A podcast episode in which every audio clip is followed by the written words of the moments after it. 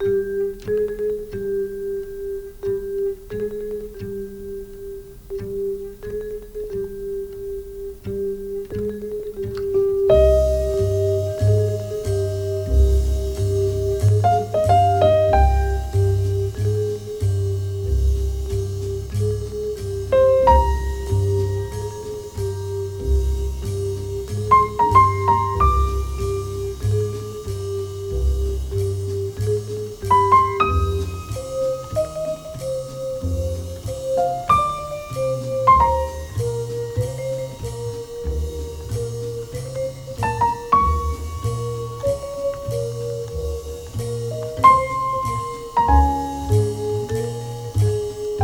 Côté jardin. Une émission proposée et animée par Jacques Benamou.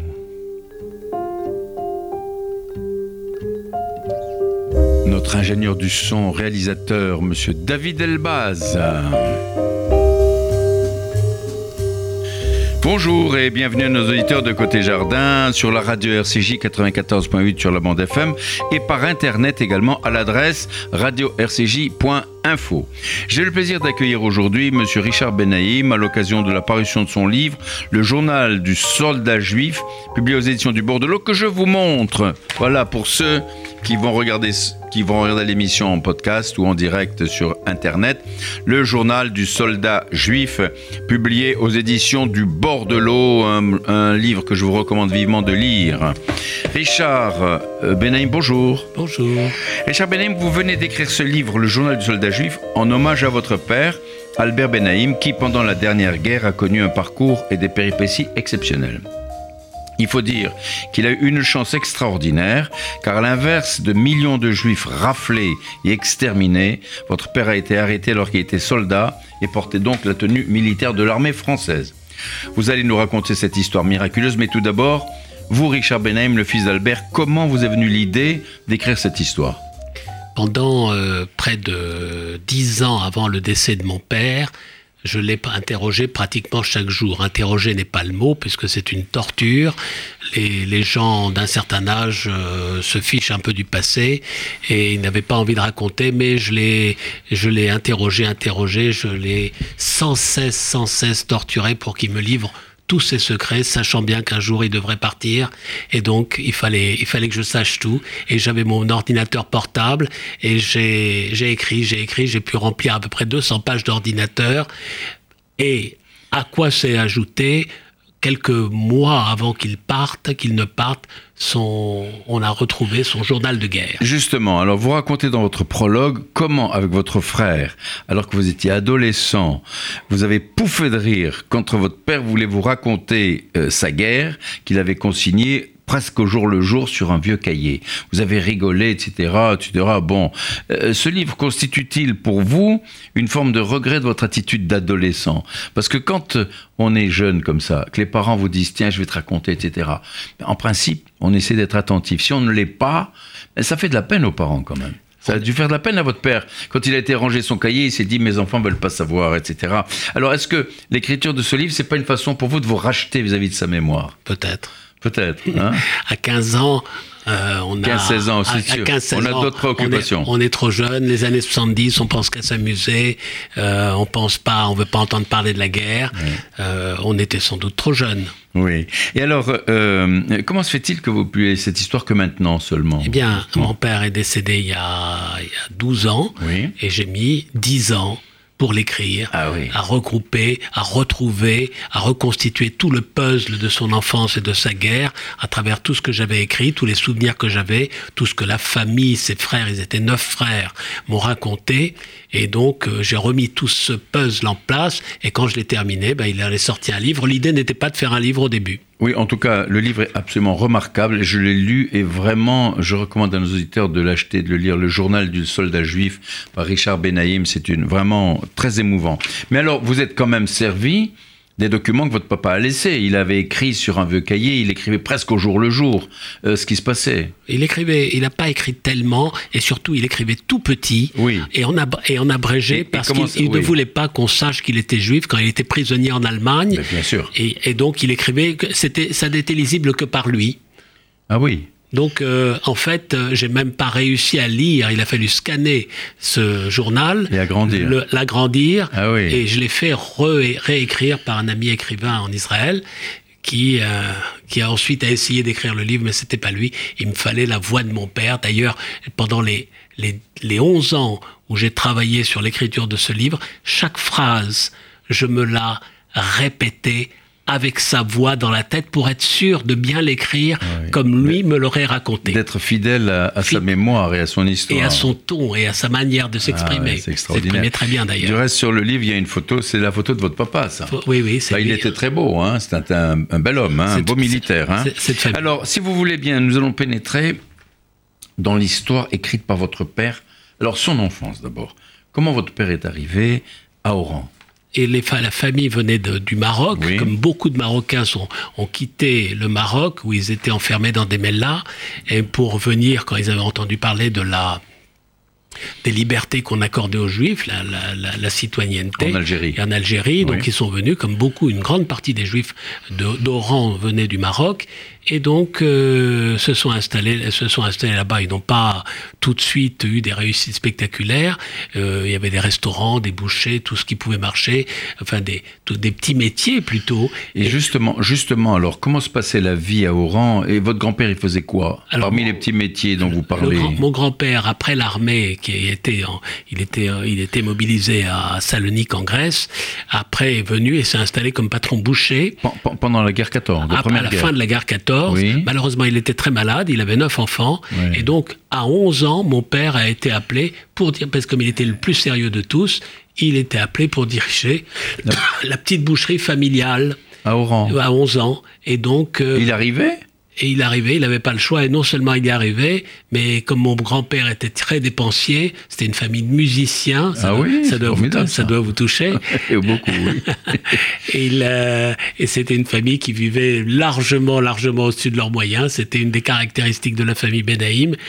Et, et qu'est-ce que vous voulez que je vous dise? Eh ben, mon père était le seul sérieux et il économisait un petit peu de la recette chaque jour Mais- en prévoyance des temps difficiles. Mais ce qui, est- ce qui est remarquable, c'est qu'à 11 ans, il gérait déjà la boucherie. Il, tenait, il, il était le soutien de la famille. Ah oui, c'était extraordinaire. Il a toujours été un homme Mais, responsable. mais il découpait les bêtes, il découpait Ah, la non, viande, non, non, il était, non, il faisait la- que la gestion. Il était quoi. à la caisse. Il ne mettait pas les mains dans la viande. La, la gestion, c'est un grand mot. C'était une minuscule petite boutique, pas plus grande que ce studio. Oui, mais bien sûr, mais c'est quand même quelque chose, quoi, puisqu'il y, avait un, il y avait un étal, il y avait une... ça, ça a fait de lui l'homme responsable qu'il a été toute sa vie. D'ailleurs, il a très bien réussi par la suite. Alors, Oran, à l'époque, bon, euh, quand est arrivée la, la guerre et puis le régime de Vichy, etc., comment votre père a-t-il vécu cette horrible époque où l'antisémitisme virulent, euh, qui était dû au régime de, de, de Pétain, sévissait en Algérie Alors d'abord, avant, le régime de Pétain, il, est- il, est- il a voulu, pour quitter la boucherie qu'il détestait, Oui. C'était pas sa vocation, quoi. Ah, loin de là. Loin par de là. Non, il a été retiré de l'école à 10 ans et demi, 11 ans. À Euh, alors l'époque, qu'il- ça se faisait, bien Alors qu'il adorait l'école, il était très bien noté. Mais oui. Ce- le- le- son, son maître d'école a supplié mes grands-parents de, de le, ga- de le garder, mais ils, n'ont pas, ils, n'ont, ils ne pouvaient pas, et tout simplement, ils ne pouvaient pas faire autrement. Et donc, il s'est retrouvé. Mais il, il lisait en cachette, il essayait de s'instruire. Et donc, et, et- et à un moment, il en pouvait tellement plus qu'il s'est engagé volontaire. Il a été refusé une fois, deux fois. La fois, il s'est pas présenté. Il a avait été- quel âge quand il a été engagé? Il avait 17 ans, 18 ans. 18 ans. D'accord. Voilà. Et, Et là, il a été envoyé en France. C'était avant la déclaration de la guerre, bien sûr. Le service militaire en, Bien 30 sûr. en 38. En 38. Et donc là. Mais il- c'était déjà le régime de, de Vichy, quoi. Non, pas encore en 38. Ah, non. vous avez raison. Oui, oui, Oui, ça, c'était encore, euh, c'était encore Blum. Oui, bien sûr, oui, tout à fait. Et donc il va en France, il idéalisait la France, et là, Eh oui. patatras, il se retrouve dans un service militaire, et il, et est juif face à ces, ces paysans, ces gens de toutes Bien origines, sûr, bien sûr. et devant ce qu'il appelle l'antisémitisme de l'évidence, c'est-à-dire qu'il était naturel d'être antisémite. Et lui, il prend, et lui qui idéali- idéalisait la France à travers ses lectures, euh, prend ça en pleine figure. Et, Et quelle déception pour lui à la caserne, hein Oui, pas? oui, Quelle oui. déception. Mais il y avait, il y avait quand même quelques jours. Il y avait un docteur, le docteur Obadia, qui était. Alors, un jour, il est très malade. racontez-nous un jour, il est très malade. Sa et, rencontre. Et il a, il, a, il a une fièvre subite et il est emmené dans un hôpital et est soigné par un docteur Obadia Oui. de Constantine qui, euh, qui lui explique un peu le judaïsme, parce que à Oran, euh, le judaïsme, c'était culinaire. Oui, bien sûr. C'est-à-dire que les gens... C'est un gène traditionnel, culinaire. Voilà, superstitieux, culinaire, mais tout sauf pratiquant, comme on pourrait l'entendre aujourd'hui. Tout à fait. Et ce docteur, ce docteur Obadia, lui, lui explique la, la, la, philosophie, si on peut dire, et l'histoire juive. Et il boit ses paroles, il est très heureux d'avoir rencontré un tel maître. Et, et, de là, il apprend et ça déclenche un peu sa réflexion, toutes ces réflexions qu'on lit dans ce livre après, quand il se retrouve arrêté par les Allemands, emmené, emmené dans les stalags. Justement, on va, on, va y arriver. Bon, et puis il y a la guerre. Et donc, il raconte cette période avec une extraordinaire euh, euh, minutie, en particulier celle où l'on demande aux soldats s'il y a des juifs parmi eux. Alors Qu'est-ce qu'il vous a raconté à ce propos Qu'est-ce qu'il vous a, dit à ce propos quand il, fait, quand il est arrêté par les Allemands, juste avant, il sait, qu'il va être pris, il a déchiré. Mais, il est militaire à l'époque, donc euh, si vous voulez, les, les il nazis... Le sait pas, il le sait pas, que les, que les, les militaires sont protégés... Euh, on va dire, mais c'est entre mille guillemets, grâce à Pétain, les militaires ne sont pas euh, emmenés euh, dans les camps, ils sont protégés. Quand ils sont juifs. Quand ils sont juifs, mais ils ne le savent pas. Et pourtant, et pourtant, il y a, y a, un officier allemand qui dit y a-t-il des juifs parmi vous? Oui, parce que tout ça, tout n'a pas encore été mis en place. Il y a l'obsession juive des Allemands. Et donc, euh, peut-être ce, cet, officier allemand agissait pour son compte. Bien sûr. à quel endroit il a été fait prisonnier? Il a été arrêté à Retonvilliers, dans la Somme. Dans la Somme. Vous vous rendez compte, passer d'Oran, traverser toute la France, aller dans la Somme Oui, oui, avec des hivers très froids. Au moment de la débâcle. La débâcle en française. Et il, et il décrit bien la débâcle. Il l'avait prévu. Euh, il la raconte très bien, il s'exprimait extrêmement bien, euh, il c'était un, un, lecteur avide, donc il avait un, un, excellent vocabulaire, et il raconte tout ça dans son livre, La débâcle. Ensuite, il raconte comment les Allemands les font prisonniers, et comment ils les emmènent jusqu'en Allemagne, ils les font marcher, parfois des très longues marches qui durent des journées entières et des nuits entières, pour, pour se retrouver dans un stalag dans le sud de l'Allemagne, près de la, près de la Suisse. En Bavière. Près de la Suisse. Et là, il a toujours, toujours l'idée de s'évader. Il a même un rêve un jour de sa grand-mère qui lui dit Pars, pars vite, mon fils. On va, on, va, on va y arriver, mais alors, au fond, votre père a eu de la chance. Parce que quand il est arrivé dans ce stalag, après, on a demandé, à des, on a désigné quelques soldats pour aller faire un travail dans, des fermes. La chance. Travailler dans des fermes, c'est une chance. C'est non, c'est l'intelligence qui a, qui, a, qui a saisi la chance. Oui, probablement. Mais alors là, en arrivant, si vous voulez, dans, dans la ferme, il a rencontré quand même des Allemands on va dire un peu plus convenables, quoi, parce qu'il y a des gens qui sont qui savaient qu'il était juif. Oui. Les Allemands. Ils savaient famille, euh, trouver toute sa vie, il a su trouver les, alliés, les alliés qui pouvaient l'aider. Il avait un feeling fou, hein Extraordinaire. Alors, vous, vous, nous avez, euh, vous nous écrivez dans votre remarquable livre, euh, Le journal du soldat juif, euh, vous nous décrivez parfaitement cette atmosphère où l'on partage son angoisse lorsqu'il est interrogé par l'adjudant français collaborateur qui lui demande son origine. Parce qu'en fait, il y, avait, il y avait cet adjudant français qui était là et qui demandait Y a-t-il des juifs parmi vous? Oui voyez? Et quand, et quand cet adjudant lui dit Mais alors, Benaïm, c'est quoi? C'est, quoi ça? Au bout d'un moment, ben, votre père dit Mais c'est français, je m'appelle Robert. Hein, vous, voyez que j'ai lu votre livre. Euh, je m'appelle Robert. Et alors à ce moment-là, l'adjudant dit Oui, oui, on sait parce qu'on a eu un Zawi. Vous savez ce qu'il était? Alors tout le monde, silence. Il était arabe. Voilà. Alors bon, votre père a quand même respiré. Vous vous souvenez de ce passage que vous avez très bien écrit. Et puis, alors, sa tentative d'évasion. Alors, racontez-nous un petit peu. La première fois, il tente de s'évader. Oui. Parce que la Suisse n'est pas très loin, à, à quelques kilomètres, et il, il, marche pendant près d'une semaine dans la neige, et ils arrivent tout près de la Suisse, et là malheureusement il y a un brouillard, ils se hasardent à avancer dans le brouillard, ils sont rattrapés par une patrouille allemande, et au lieu d'être envoyé dans les camps de redressement, il y avait un camp qui s'appelait Rabarouchka, qui est où on envoyait les évadés. Il a la chance, grâce à l'intervention certainement du lieutenant qui commandait la place là où il était, qu'il aimait beaucoup, un Allemand.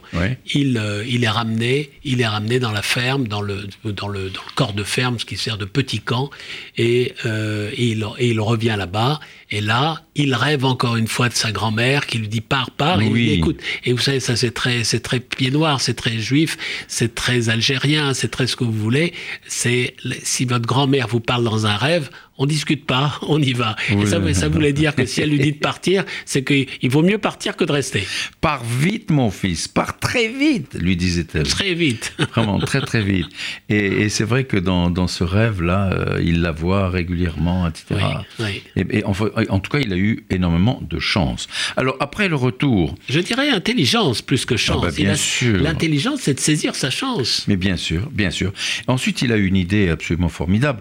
Euh, sur les conseils du docteur Obadia, hein, euh, il se frotte les yeux. Le, docteur Obadia lui avait dit, Obadia, écoute, on ne sait jamais, ce docteur Obadia qu'il avait rencontré au service militaire quand il avait été malade, lui avait dit, prends ça, il lui donne des pastilles laxatives censées irriter l'intestin qui, mis, en bouillie et placé dans les yeux, irrite euh, la cornée, la, cornée, la pupille, je ne sais, et vous rend aveugle pendant un certain temps. Donc il avait dit, si tu, tu, gardes ça, ne le dis à personne, et si tu as besoin, si tu as besoin, fais-toi passer pour aveugle.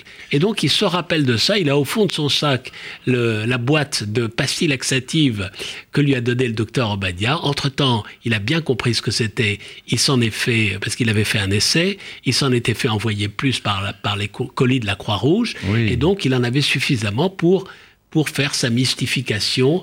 Et, et, et, donc, il est envoyé dans un. Et donc, il le fait, il fait semblant, il est dans une scierie à un moment, il fait tomber un arbre et il fait semblant d'être éclaboussé par de l'acide carbonyle. L'acide carbonyle, c'est l'acide dans lequel on, on plonge les arbres pour tuer les vers. Il fait semblant et on l'envoie dans un hôpital en Autriche. Et là, il est pris en sympathie par une sœur. Par une bonne sœur. Sœur, sœur Agatha. Sœur Agatha, qui lui, qui lui, dit, et il lui dit, ben, il avait reçu en cadeau euh, des aquarelles et il coloriait, il coloriait des photos. Et lui qui était aveugle, miracle de Jésus dans cet hôpital catholique, il euh, l'aveugle euh, repeignait, colorisait, si, comme on dit aujourd'hui, les, les photos en noir et blanc et redonnait de la vie à des souvenirs que pouvaient avoir les gens. Et donc, il a eu beaucoup de succès. Mais il n'exagérait pas trop parce que quand même, c'était quand même limite un aveugle qui peignait. Eh ben oui, ça c'est quand même... enfin, il, il, en avait fait quand même une, une activité... Euh, importante, finalement, puisque beaucoup de gens venaient lui demander de. Oui, oui, ah, il était devenu la star de l'hôpital. Et il est resté six mois dans cet hôpital en Autriche, jusqu'à ce que la guerre. À Lindau. Lindau. Jusqu'à ce que la guerre de, fasse encore plus rage et que du, le nombre de, de soldats allemands blessés euh, dépasse les capacités. À un moment, il est renvoyé vers un camp, mais vers un autre camp, un autre stalag. Et là, il, il continue son stratagème des yeux et, il, euh, et il arrive à se faire évacuer. C'est sa deuxième évasion. Et à rentrer, à rentrer en France, à, rentrer à Oran. À Oran. En, passant par la France de Vichy. Mais oui. Et il assiste à des choses hallucinantes. Euh, il est en pleine en 1941. Le régime de Vichy est à son apogée. L'antisémitisme français est à son apogée. Et, et lui qui était au fond assez naïf dans son enfance, qui idéalisait la France, découvre cette France et ses, dernières naïvetés disparaissent et il devient très lucide et il exprime très très bien ce qu'il voit. Il décrit, et de la même manière qu'il décrit Oran, il décrit l'Allemagne, il décrit la France de Vichy, il décrit l'antisémitisme et, et qui retrouve de façon plus active encore en arrivant au rang, parce qu'avec les croix de feu, avec euh, les Espagnols qui étaient antisémites, on connaît tout ça. Hein. Et quand il arrive à Oran, euh, il, a, il attrape le typhus, et puis euh, pendant six mois, il est guéri d'ailleurs à la fin par un docteur extraordinaire qui, qui invente un, remède, un remède miracle. et, et, quand il guérit, les, Américains débarquent le 8, eh novembre, justement, le 8 novembre 42. Le, dans la nuit du 7 au 8 novembre 42, alors c'est le débarquement américain, alors les, Juifs ont commencé à respirer de nouveau là. Ah, c'est vrai. Il le raconte. Et il raconte que c'est la, la, seule joie de cette, toute cette guerre d'ailleurs. Et, euh, et donc comme tous les Juifs, il veut s'engager pour aller combattre les nazis, il veut retourner au combat. Et là, là, l'immonde général Giraud, qui, ah était au, qui était aux manettes à l'époque et qui, euh, qui, était un antisémite euh, forcené, euh, a tendu un piège aux jeunes soldats juifs en leur faisant croire qu'il allait leur faire de, euh, de l'entraînement. Il les a entraînés. Il y avait 11 camps. Le sien, c'était le plus célèbre, entre guillemets, c'est le camp de Bedeau. Camp de Bedeau dans lequel ont été enfermés plus de 10 000 ou 12 000 jeunes juifs. jeunes juifs, jeunes ou moins jeunes, du moment qu'ils étaient aptes au service. Et en fait, c'était des camps de concentration. Le camp de Bedeau a été construit avec, avec les Allemands. Les Allemands avaient pour plan, pour plan pour la, destruction physique des Juifs, des, Juifs d'Afrique du Nord. C'était ce, ce qui a été les camps de concentration, exactement C'était un camp de concentration. C'était des camps de concentration, mais ce n'était pas encore des camps d'extermination. Le, le 8 novembre 42 s'est arrêté avec l'arrivée des Américains, s'est arrêté ce processus qui aurait conduit évidemment à l'extermination des, des Juifs, des, des, grandes communautés juives d'Afrique du Nord. Eh et nous ne serions pas là pour en parler Absolument. Et pour, euh, euh, par miracle, si vous voulez, les Américains sont arrivés, ce qui a permis de sauver... Euh, Mais ça s'est pas passé du jour au lendemain. Giraud a tendu ce piège aux jeunes Juifs, les a fait emmener dans les camps, et ils ont, ils ont vécu des mois, des mois terrible, avec des sévices, des traitements, c'était la Légion étrangère, surtout les Allemands de la Légion étrangère, qui les traitaient pire que des chiens, il y avait beaucoup de morts. Et, euh, et puis, et puis euh, deux choses se sont... D'abord, mon père a réussi à s'évader à nouveau, parce qu'il avait ça, il savait qu'il fallait, quand, quand quelque chose n'allait pas, il savait qu'il fallait s'en aller. Et puis, il y a eu une campagne de presse aux États-Unis, aux États-Unis, qui ont dénoncé ces camps pour juifs. Il y avait quand même près de peut-être 20, 30 000 juifs qui étaient enfermés. Et, donc, euh, et donc, la pression a fait que Giraud a accepté de les rouvrir, mais, mais pas de rétablir euh, le, décret Crémieux. absolument. C'est De Gaulle qui a permis ça beaucoup plus tard, bien en 1943. Sûr, bien sûr, après. Alors, enfin, euh, la seconde campagne d'Italie est là. Alors, en quelques mots, parce que malheureusement, le temps passe très très vite, il y a tellement de choses à raconter. Mais euh, votre père va. On fera une autre émission. Euh, si Dieu veut, pourquoi pas. Euh, il, il, part, il part, il s'engage. Alors, il part quand il arrive, en Italie. Quand il arrive à quitter Bedeau, il arrive à, à, se faire engager et il part avec les Américains. Et il, et il, débarque avec les Américains à Naples. Et là, il vit deux ans à Naples. Il est au service. Il fait pas la guerre. Là, il fait le service d'approvisionnement. Et il assiste et il raconte d'une manière extraordinaire ah sa, sa, sa, relation avec la mafia. Sa relation avec la mafia, les Italiens, les Napolitains. Il y a une famille extraordinaire qui l'accueille euh, parce qu'on accueillait les soldats, parce que les soldats vous apportaient à, à, manger quelque chose quand ils venaient. Absolument. Et ces pages sont extraordinaires. C'est absolument délicieux. Moi, je les, je les, ai, je les ai lus avec, euh, avec beaucoup, beaucoup d'intérêt. Euh, ce, ce, contact avec la mafia qui était vraiment euh, ouvert, à la limite. Ah, puisque, la mafia était là. Euh, euh, j'allais dire presque en collaboration avec les Américains. Mais pas presque. C'était en collaboration avec ah les Américains. Tout, ce qui est, tous les entrepôts étaient vidés et revendus à prix d'or à la population affamée qui vendait leurs femmes, leurs filles, leurs enfants pour bouffer, pour parce que c'était des années, des années terribles. C'était incroyable, incroyable. Vous voyez, ce, ce, euh, j'allais dire que ce livre remarquablement écrit nous apporte un véritable éclairage sur certains aspects méconnus de la dernière guerre. Ça, il faut le dire. Il y a tellement encore de choses à dire, tellement de choses à dire, mais comme nous sommes pris par le temps, je recommande à nos amis auditeurs vraiment de lire d'urgence ce livre, le journal du soldat juif de Richard Benaïm, publié aux éditions Le bord de l'eau. Richard Benaïm, je vous remercie. Merci. vous rendez un bel hommage à votre père en écrivant ça. Oh, c'est pas que l'histoire de mon père, c'est l'histoire de tous les, tous les juifs d'Algérie. Certainement, mais à travers lui. Votre père était le vecteur. Merci beaucoup d'être d'être venu. Au revoir. Merci, merci beaucoup. Je vous rappelle que vous êtes à l'écoute de Côté Jardin sur RCJ euh, 94.8 et également euh, sur, euh, par internet à l'adresse radio-rcj.info. Euh, en votre compagnie, Jacques Benamou, j'ai eu l'immense plaisir d'accueillir aujourd'hui Monsieur Richard Benaïm qui est l'auteur du journal du soldat juif. C'est l'histoire de son père, la guerre de son père, et à travers là, bien évidemment, la, situation des juifs pendant la dernière guerre.